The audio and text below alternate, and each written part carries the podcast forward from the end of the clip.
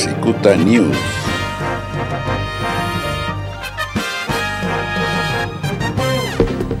Estados Unidos, la Cámara de Representantes, la mayoría demócrata, aprobó el paquete de estímulos para el servicio postal estadounidense. Los recursos buscan preparar el sistema para la votación por correo de las elecciones del 3 de noviembre y bloquear los cambios de política que se habían propuesto dentro de la entidad.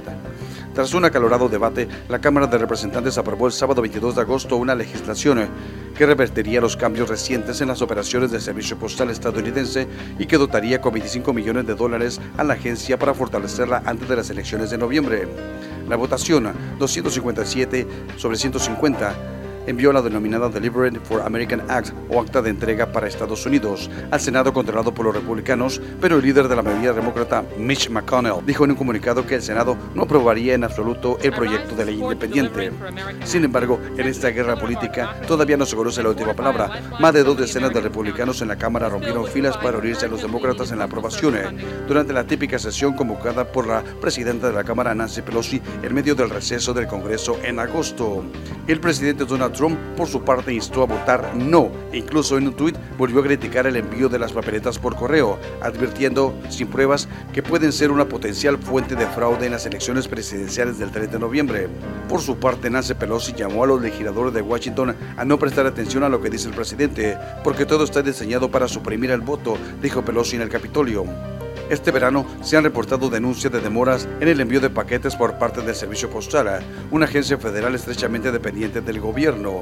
La situación preocupa al Partido Demócrata, que estima que la votación por correo será una clave en medio de la pandemia de coronavirus. Con la ley, los demócratas quieren asegurar que el servicio funcionará para la fecha de la elección y descartar las denuncias de sus detractores.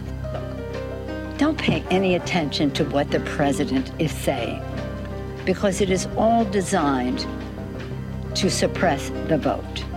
He's going to have law enforcement. That's in their playbook. We've seen um, their playbook. It's in their playbook that they'll have people intimidated to vote by having ICE agents or or uh, other law enforcement there uh, to instill fear in people as they show up. Why why are they here? What you know? It's scary.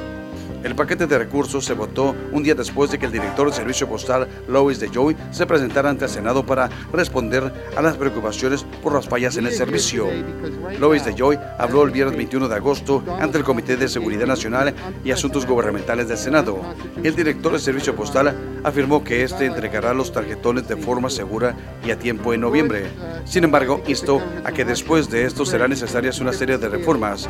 DeJoy ya había anunciado algunos cambios, pero puso freno a las reformas ante las críticas de quienes argumentaron que los recortes del personal o movimientos en la estructura del ente público podrían atentar contra el derecho de voto de los ciudadanos. Al aproximarnos a la elección, quiero asegurar al comité y a la ciudadanía que el servicio postal es totalmente capaz y está comprometido con entregar el correo electoral del país y hacerlo en tiempo, señaló de Joy en la audiencia ante el Senado que se llevó a cabo por Internet.